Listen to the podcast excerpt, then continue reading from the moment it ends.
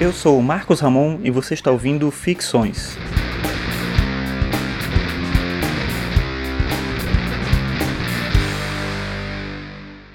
Esse é o episódio 70 e o tema de hoje é moda.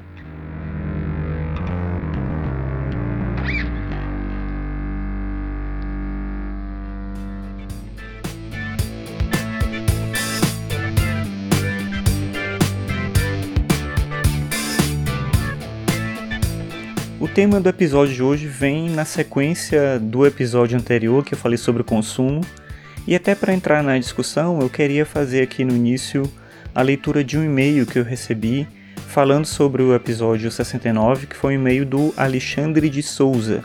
Ele é analista de sistemas e me encaminhou um e-mail falando sobre essa ideia do consumo e a questão que eu levantei no finalzinho do episódio, quando eu perguntei se algum de vocês sofre com a questão do consumo da mesma maneira que eu.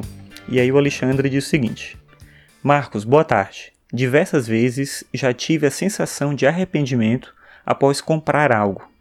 Poderia inicialmente chamar isso de impulso, mas será que realmente seria essa a palavra correta? Considero no meu caso como obsessão.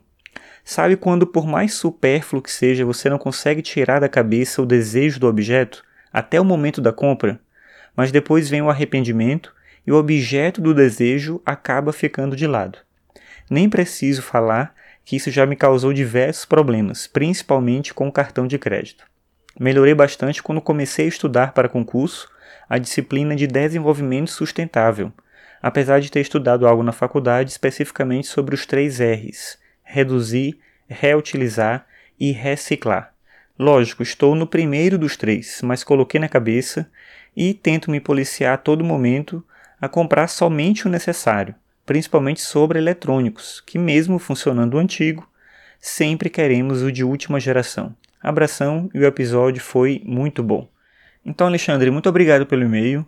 Eu acho que é bem isso que você falou aí. A questão do consumo é difícil, algo difícil de lidar, mas é algo que a gente precisa o tempo todo combater e tentar se controlar para a gente também não ceder ao impulso de maneira muito exagerada e acabar se comprometendo com uma dívida que a gente não consegue pagar, você mencionou a questão dos eletrônicos, e é muito isso mesmo, né? Quer dizer, a gente acaba se vendo com vontade de comprar algo que a gente não precisa realmente, né? O nosso aparelho lá, o smartphone, o computador, uma coisa assim, ainda funciona muito bem, mas se tem um modelo mais novo, um modelo mais interessante, com algum recurso que parece interessante, a gente quer imediatamente trocar aquilo que a gente já tem por esse aparelho novo mas é uma luta de todo o tempo. Eu acho que tem pessoas certamente que conseguem controlar isso, gerenciar isso na vida delas com mais consciência, com mais cuidado, mas não é algo comum para a maior parte das pessoas, infelizmente.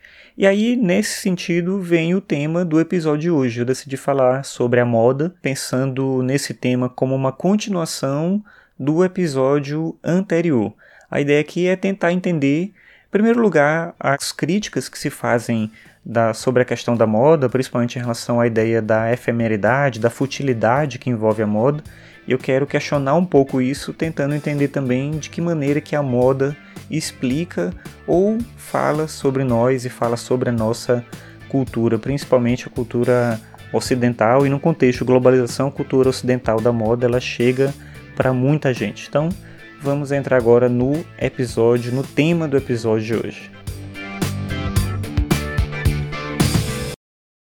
Para muitas pessoas, a moda representa algo fútil e, portanto, descartável. É algo sobre o que não vale a pena refletir, não vale a pena mencionar de alguma maneira, as pessoas não querem se ver vinculadas à moda. Claro, estou falando de um público que critica a moda. Tem o outro lado, que são as pessoas que se veem próximas desse discurso, se veem próximas desse estilo de vida e querem sim, obviamente, serem associadas com esse discurso da moda. Mas é inegável, seja de um lado ou do outro, o fato de que a moda ela é onipresente hoje em dia e ela é determinante na vida da maioria das pessoas, especialmente na cultura capitalista. As pessoas que dizem que não se interessam pela moda elas acabam também consumindo produtos em lojas de departamentos, compram gadgets como produtos a serem exibidos para os outros, elas acabam consumindo marcas da mesma maneira que outras pessoas, claro que não necessariamente com a mesma intensidade ou com a mesma capacidade aquisitiva, mas a moda ela está de uma forma ou de outra presente na vida de todo mundo nas sociedades democráticas e capitalistas. A moda está na televisão, no cinema, nos livros, nos supermercados, nos carros. Praticamente tudo o que você consome tem a ver com moda. E aí vem uma questão: é do efêmero que nós estamos falando quando falamos da moda? Sim, em alguma medida sim, mas é um efêmero que somos nós mesmos e não os outros. Como geralmente a gente quer pensar, a gente quer pensar no geral que essa efemeridade do mundo, essa futilidade do mundo está nas outras pessoas. A gente não quer admitir que a gente também é fútil, que a gente também cede a esse mesmo tipo de mecanismo que a gente olha de longe e tenta criticar.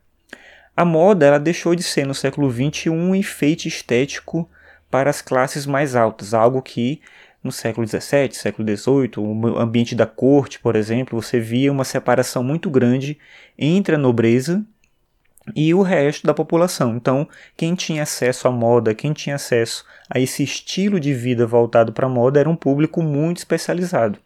Hoje já não é assim. A moda se tornou algo possível e viável para a maior parte das pessoas, se não toda a moda, alguma moda. Então é como eu falei antes, talvez você não consiga comprar tudo que você quer, mas você eventualmente acaba comprando também coisas e acaba sendo influenciado pelas decisões de quem gerencia esse mundo da moda e gerencia todo esse processo ligado ao consumo das roupas, dos produtos e das marcas, que aí entra o aspecto mais relevante talvez. A moda nesse sentido ela é uma síntese da vida democrática nas sociedades contemporâneas. É algo que nos une e nos aproxima. A gente se diferencia, é claro, mas a gente se diferencia no que a gente pode comprar. Por outro lado, a gente se une em torno do desejo, daquilo que nós queremos ter. Nem todos podem ter uma bolsa de uma marca super conhecida ou um smartwatch recém-lançado ou, sei lá, uma peça de vestuário assinada por um estilista famoso. Nem todo mundo pode comprar isso. São coisas caras, são coisas exclusivas, elas fazem sentido justamente pela exclusividade. E a exclusividade gera o desejo. Mas é no desejo que nós nos encontramos, é um desejo de todos. O desejo chega para todos. E talvez o que mais gera incômodo quando a gente fala sobre a moda, principalmente para quem critica a moda, seja o fato de que a moda mostra o que nós podemos fazer de melhor. Ou seja, a gente consegue lidar com a sedução e com a funcionalidade da vida. A gente cria o desejo, a gente faz as pessoas quererem ter coisas e a gente cria procedimentos práticos para levar esses produtos até as pessoas. É a união do desejo de ter com a capacidade de criar. E nesse sentido, a moda é um exemplo maravilhoso do que o ser humano é capaz de fazer.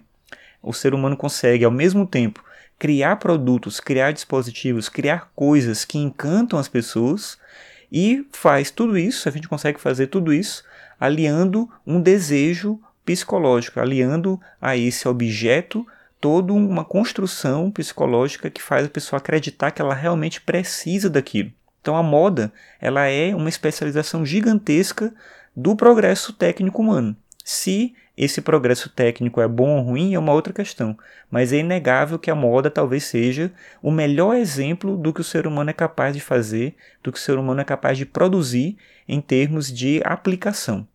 E com isso eu quero dizer que a moda traz para a gente uma síntese do que nós mesmos somos. Se a gente não gosta do que vê quando a gente se olha por esse espelho da futilidade, da efemeridade da moda, a culpa é da moda em si ou o problema está com a gente?